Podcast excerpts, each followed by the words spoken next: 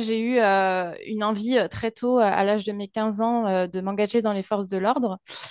Et donc, j'ai construit toute ma vie autour de ça. J'ai fait des études de droit pour passer le fameux concours de, d'officier de, police et de gendarmerie. Et donc, j'ai été à la fac de droit pendant six ans. J'ai réussi le concours et donc je suis rentrée dans l'école des officiers de la gendarmerie nationale. Là, je me suis rendu compte très vite que je n'étais pas du tout à ma place on est influencé par notre famille, on est influencé par la société, on a une urgence à trouver notre place, euh, mais euh, à trouver sa place euh, bah, quand on est, quand on n'a pas forcément découvert qui on était, je trouve que c'est très compliqué.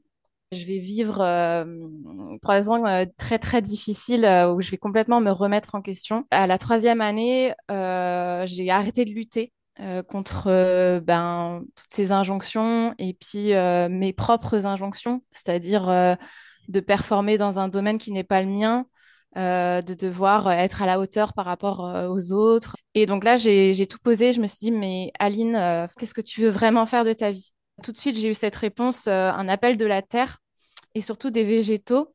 Ce qui me plairait vraiment, c'est de produire ma nourriture. J'ai d'abord quitté la gendarmerie. Je suis allée dans, les fermes, euh, un peu partout en France, pour apprendre vraiment le métier de paysan. J'ai passé un diplôme, un brevet de responsable d'exploitation agricole, mais ça s'est pas passé comme prévu parce que euh, trouver des terres aujourd'hui, c'est très très dur. Je me suis reposé la question de qu'est-ce qui fait vraiment sens pour moi. Moi, ce qui m'intéresse, c'est de créer du lien avec les gens. Donc, j'ai inversé le problème, c'est-à-dire que plutôt que euh, d'amener les gens euh, dans les campagnes, euh, de les amener à moi pour que je leur vende mes produits, j'ai créé l'inverse, c'est-à-dire j'amène le jardin aux personnes qui sont dans les villes. En me mentant en fait sur vraiment mon parcours de vie, sur ce que je voulais vraiment faire dans la vie, j'ai eu l'impression de quasiment perdre mon âme. Si on ne va pas dans le sens pour lequel on est fait, ben, on, s'affaiblit. C'est ça, que j'ai remarqué.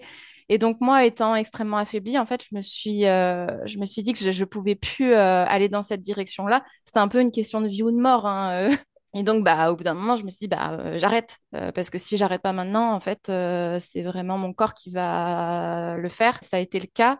Si j'ai pu partir de la gendarmerie, c'est parce qu'en fait, je me suis cassé la jambe à un moment.